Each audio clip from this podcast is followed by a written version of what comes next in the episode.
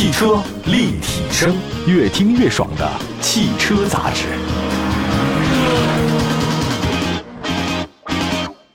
买好车，用好车，就上有车以后 APP。腾讯战略投资的汽车信息服务平台，带给您真实靠谱的汽车报价，全国车辆降价信息，全市车辆最低门店。有车以后 APP，欢迎您下载。各位大家好，欢迎大家关注本期的汽车立体声。那今天呢，跟大家说说选车的个性也特别强的几款小众车型。其实，在选车的时候的话，很多人会遇到一种情况，就是说我本来看上一款车了，但是因为它的销量太少啊，保值率一般，最终呢就放弃了。这明明自己很喜欢，可是呢不符合主流的所谓的大众审美啊，它就完了，你就转而去买那些保有量大、保值率高的所谓的那个大众的车型。这个呢，就是有点像最近我在看脱口秀大会那说的一样啊，我净喜欢那些不喜欢我的人了。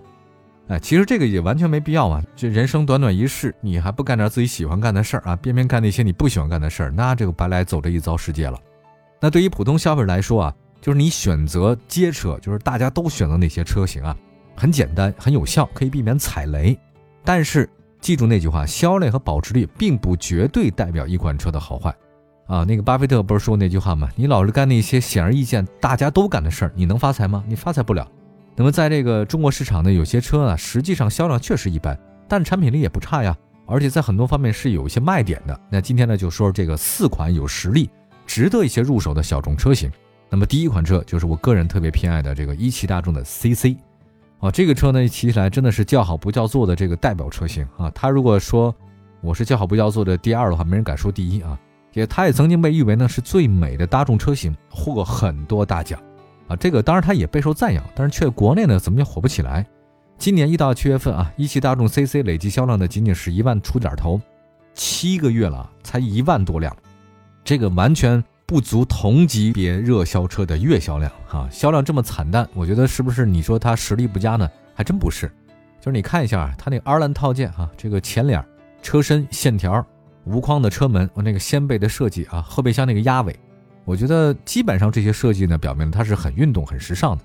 所以有时候说它是最美大众车也不过分啊。就大家可能没有见过它第一代的那个最美大众的 CC，第一代 CC，哇，这个太好看了，就完全跟那当时那个什么帕萨特呀、什么迈腾啊，就是完全不一样，太惊人的好。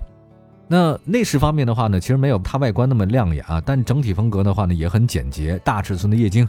然后内嵌式的中控大屏，科技感很高。长宽高的话呢，长就是四米八六嘛，轴距是二米八四，所以这个可以带来非常宽敞舒适的乘坐空间。同时啊，这个 CC 还有一个抬头显示 HUD，三百六十度的全景影像啊，一键式的智能驾驶辅助，能满足大部分车主对舒适性和对安全性的基本需求啊。这个车是配置也挺高的。那动力方面呢，它就是那个二点零 T 发动机加七速湿式双离合。就说你唯一能讲它可能你不放心的，也许就是这个动力了。啊，那个动力方面的性能和这个驾驶质感呢，好像不是很惊艳啊，但是没毛病，因为毕竟是大众啊。但是你要挑刺儿的话呢，可能就是它那个七速湿式双离合变速箱。但是我觉得这个也不是什么太大问题啊，因为我那个七速双离合变速箱开了很久了。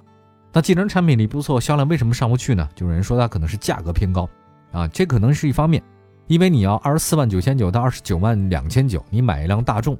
好像你觉得是不是亏点啊？因为你再添一点点，你就能买到 BBA 的入门车型了，或者你选择沃尔沃 S60、凯拉克 CT5 啊，这个算是二线的豪华品牌，这个花差不多同样的钱，你是买大众的 CC 呢，还是买那些所谓的豪华中级车呢？哎，其实大部分人选择了后者，好吧，没办法，这个品牌有时候还是有力量的嘛。下面的说马达三昂克赛拉这个车呢，实际上。在国内一直被称作是日本宝马，那我觉得这个倒不是因为它都有马哈，叫马的多了。啊，记得咱们东北有辆车叫哈飞赛马，记得吧？因为现在年轻人都不知道了，哈飞赛马那时候还挺厉害的。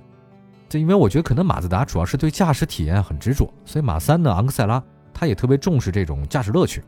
那外观方面呢，马三昂克赛拉呢采用简约时尚的设计风格，啊，有很运动范儿的感觉，大嘴进气格栅、修长的大灯、紧凑的车身、红色车漆，这都是昂克赛拉的标志性设计。我就在很多颜控的这个眼里面啊，它就唯一的选择就马三漂亮。它底盘调校比较硬，但路感是很清晰的啊，因为硬的话路感都很清晰，支撑性不错，稳定性很好，不管是过弯还是高速行驶，给人很扎实啊。那么动力方面的话，昂克赛拉有1.5升2.0的，还有2.0加 L4V 的这个轻混的三种动力组合，最大功率呢从一百一十七到一百八，嗯，匹配六 AT。这个六 AT 的话，换挡逻辑大家都明白，对吧？不是湿式双离合，而且它这个马自达嘛，日本车，它经济性也不错啊，动力和操控是兼得的，动态性其实是它的优势。但是有一个短板，就是它内饰科技感不是特别强，因为它那个机械表盘啊，好像稍微有点落伍了啊，中控屏也太小了，机械挡杆等等。另外，它这车呢，两米七二啊，轴距虽然不是太短，但是你有问题，就这个车呢，车头的发动机舱比较长，轴距还可以，但是你感觉坐在里面有点局促。所以从产品定位来看，昂克赛拉就是为开车的人准备的车型啊。你要享受驾驶乐趣的话，这车可以。那么第三个呢，跟大家说说凯迪拉克的 CT 四。那这个车呢，其实也是叫好不叫座嘛。这个 CT 四呢，作为 ATS-L 的继任者，其实最开始呢，凯迪拉克给他寄予厚望，啊，请了请来很多的当时的那个当红明星炸子机啊，给他这个助阵哈。论颜值，CT 四足够运动拉风，继承了凯迪拉克家族的泪眼大灯、盾形中网、棱角分明、溜背造型，同时呢，它要比 ATS-L 呢更加的年轻时尚。那论性能来讲的话，2.0T 高功发动机最大功率237扭矩350，这很好啊，而且是可变缸技术，匹配 8AT。当然，这个技术虽然不是特别新啊，这也很好用嘛。另外呢，还有一个后驱平台50比50的这个黄金车重，为 CT4 带来非常好的灵动的操控体验，这在同级别车型当中很少见。总体来看，CT4 凯迪拉克这个是配置很丰富的，动力很好，驾驶乐趣按理来说它销量很好，but 事与愿违，凯迪拉克 CT4 上市以后反应很一般。今年一到七月份啊，它的销量仅仅比那个大众的 CC 多一点点，多几百辆，累计七个月才卖了一万零三百多辆。到底出什么问题了呢？我觉得可能还是它那个空间，CD 四长四米七，轴距两米七五啊，看来是没问题。但是因为它后驱平台，朋友，后驱溜背造型，那第二排呢基本是小的可怜，仅仅是紧凑级的那种坐的感受。呃，所以很多人买这车的时候吧，一坐进去觉得第二排太挤了啊，这个不太符合中级车。所以很多人可能会把它这个放弃啊，但实际上这个车总体的驾驶感受还是相当可以的，我自己还是觉得比较喜欢。说捷豹吧，捷豹 XEL 这个车也是在国内水土不服，销量一直不温不火。它那个豪华 B 级 XEL 呢，今年一到七月份仅仅卖了七千多辆，一个月才卖一千多辆，我说这个实在是令人惨不忍睹啊！你要说产品力差吗？不差呀，外观很年轻啊，所谓的英伦贵族啊，对吧？运动版车型前脸呢还是那个黑色蜂窝状的那个中网，另外车内呢也不错啊，质感很好啊，有金属制板，那个钢琴烤漆。那除了入门版以外呢，其他的都搭载十二点三英寸的全液晶屏，内嵌式触控中控台，科技感同样很好。而且它这个是有超长轴距的嘛，呃，两米九，车内空间表现真的很好。动力方面的话呢，XL 的大点零 T 发动机，它有高功和低功，但是低功的话呢，仅出现在入门车型。而且用两百马力的最大功率，你这个很好。高功的是两百五十马力，在同级别当中也是前列。那你看它内饰、外观、空间、性能都好，售价呢好像也有点吸引力。那为什么难逃销量不佳的命运呢？我觉得只能是因为它水土不服。其实英国车在国内认知都不高。另外呢，还有个说这个车呢小毛病特别多。